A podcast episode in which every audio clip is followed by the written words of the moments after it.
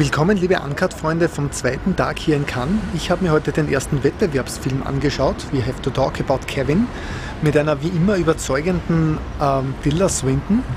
Und es geht darum, im weitesten Sinne um den Kevinismus. Äh, es ist keine leichte Geschichte, aber wirklich sehr empfehlenswert.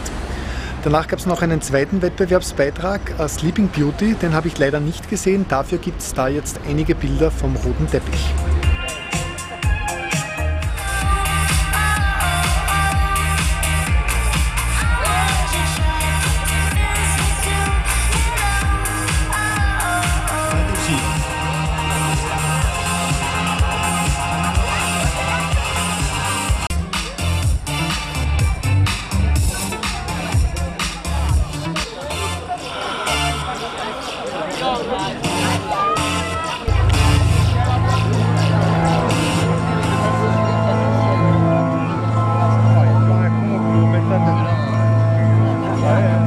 Sleeping Beauty, le premier des 20 films en compétition cette année à Cannes.